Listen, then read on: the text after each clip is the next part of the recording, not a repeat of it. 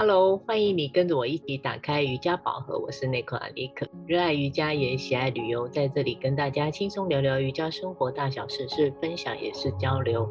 嗨，我是在上海的 Debbie，喜欢在垫子上练瑜伽，也享受把瑜伽精神带入到生活里。喜欢我们，请按赞留言给五星哦。你，尼可尼可，我到你现在教学课程慢慢的在累进当中，想请问你。自己有时间给自己练习吗？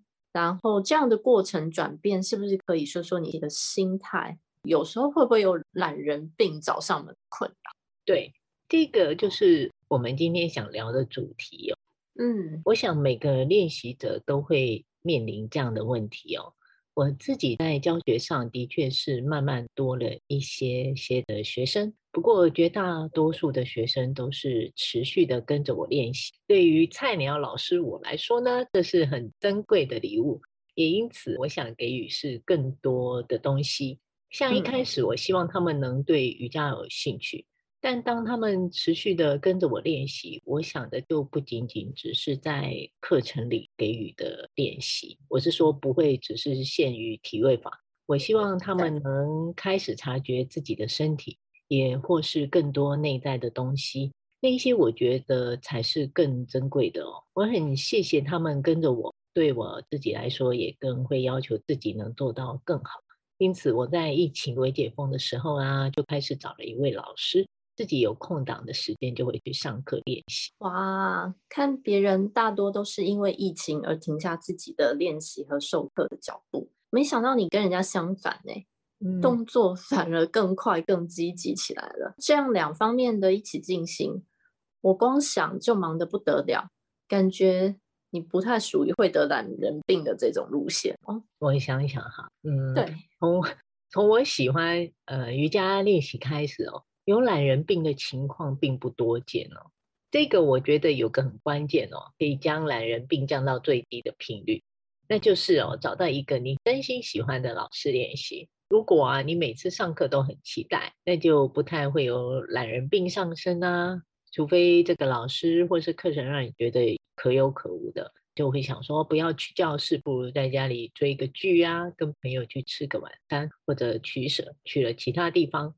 我的确有这样的经验哦，这个我觉得就是最重要的一个原因。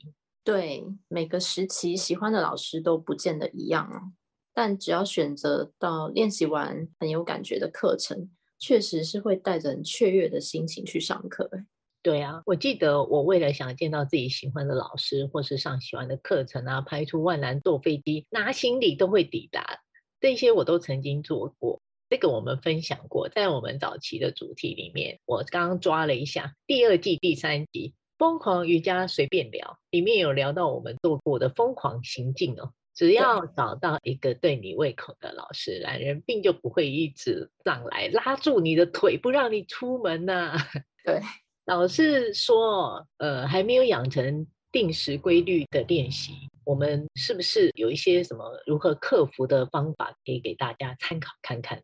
好啊，想在分享这些方式之前，还是插播一点我这个疯狂练习者的感受哦。好啊，刚刚说到在养成规律练习之后啊，懒人病其实还是三不五时会来找我哎。嗯，想想阿斯汤嘎，因为一周要练六天早麦，对于带小孩跟做家事的家庭妇女来说不太容易啊。那偶尔送完小孩之后，也会想回家再睡一场回笼觉啊。特别是生理期来的前一周哦，简直快懒成一滩烂泥，每天只想躺着。还有那种在学到一个新动作，嗯，身体觉得很困难，需要时间来适应的阶段啊，也是很挑战的。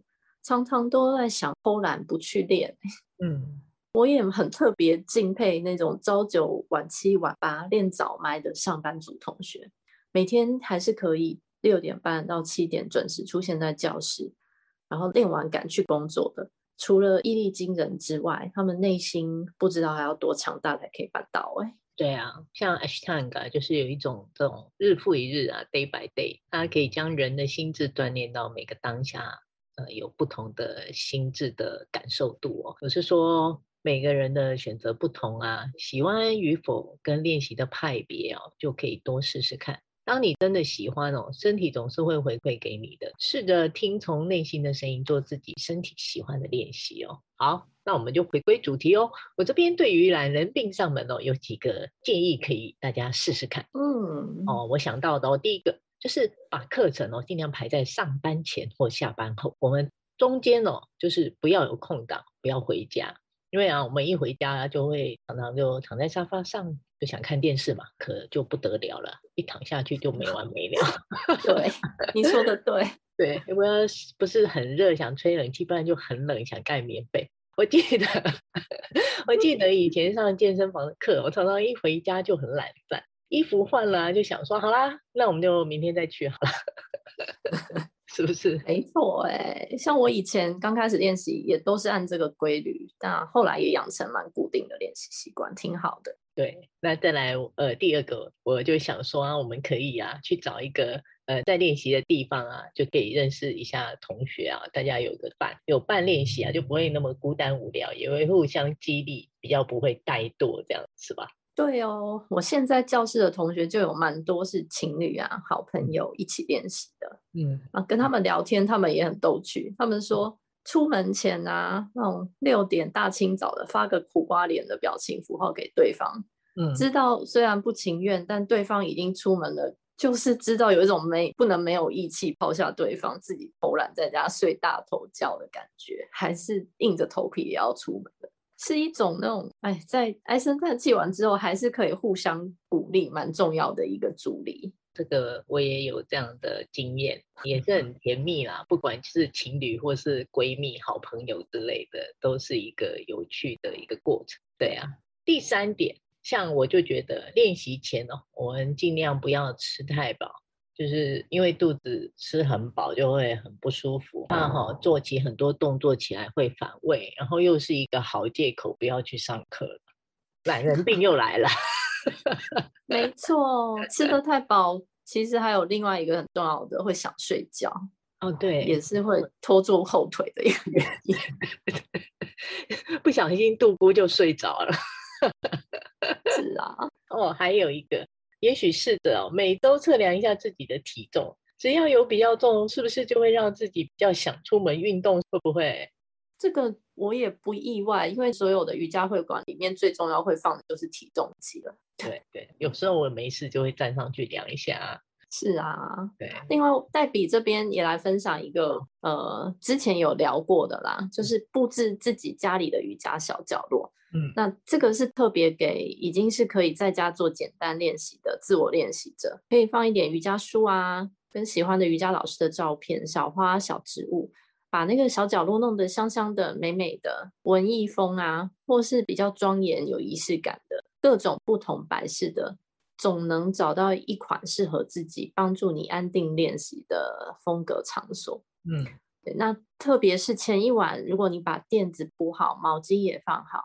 包含把自己的瑜伽服就放在起床伸手拿得到的地方，都是一种看似非常微小，但还蛮有用的隐藏版提升动力的方式。嗯，哦，像我自己，因为现在不是有上那个线上课嘛，对，那我的垫子啊都固定就是在那个角落，那没事就 会躺躺上去躺一下，不是蛮有用的。嗯，是还可以，但是就是会比较懒散，想做一些比较舒缓拉筋的。对，所谓有动总比没动好，你说是不是？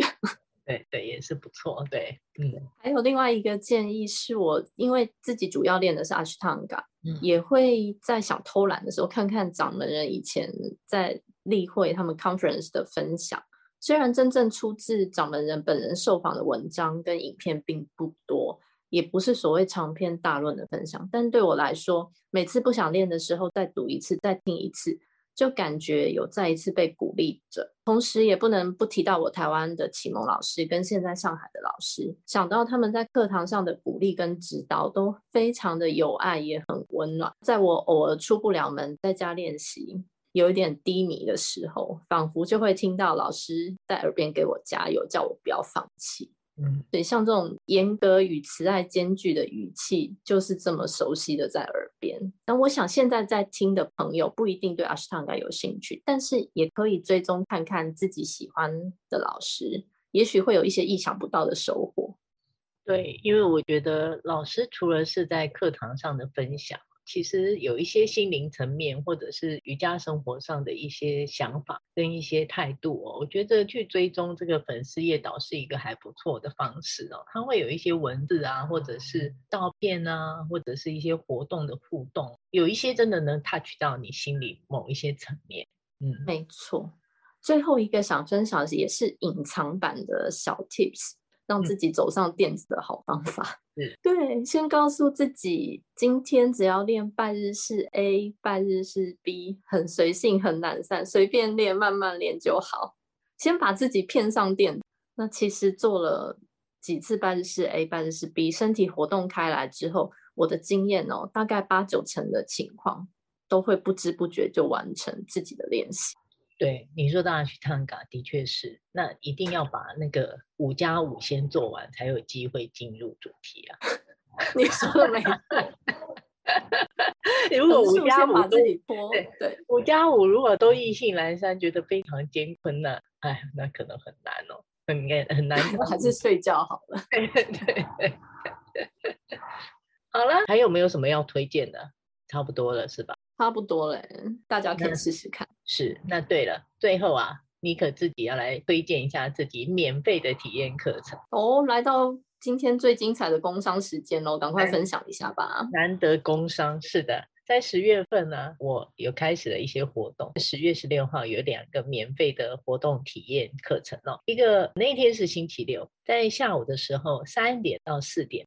在万华，台北市万华区旺旺中石大楼有一场关于瑜伽的健康讲座，主题是瑜伽入门的迷思，还有瑜伽旅游的新玩法。有空的人欢迎来跟老师面对面交流一下。地址是在万华艋舺大道三零三号二楼哦。在同一天的晚上呢，八点到九点，老师有一场免费的线上瑜伽体验课，也欢迎有兴趣的同学都可以来试试看。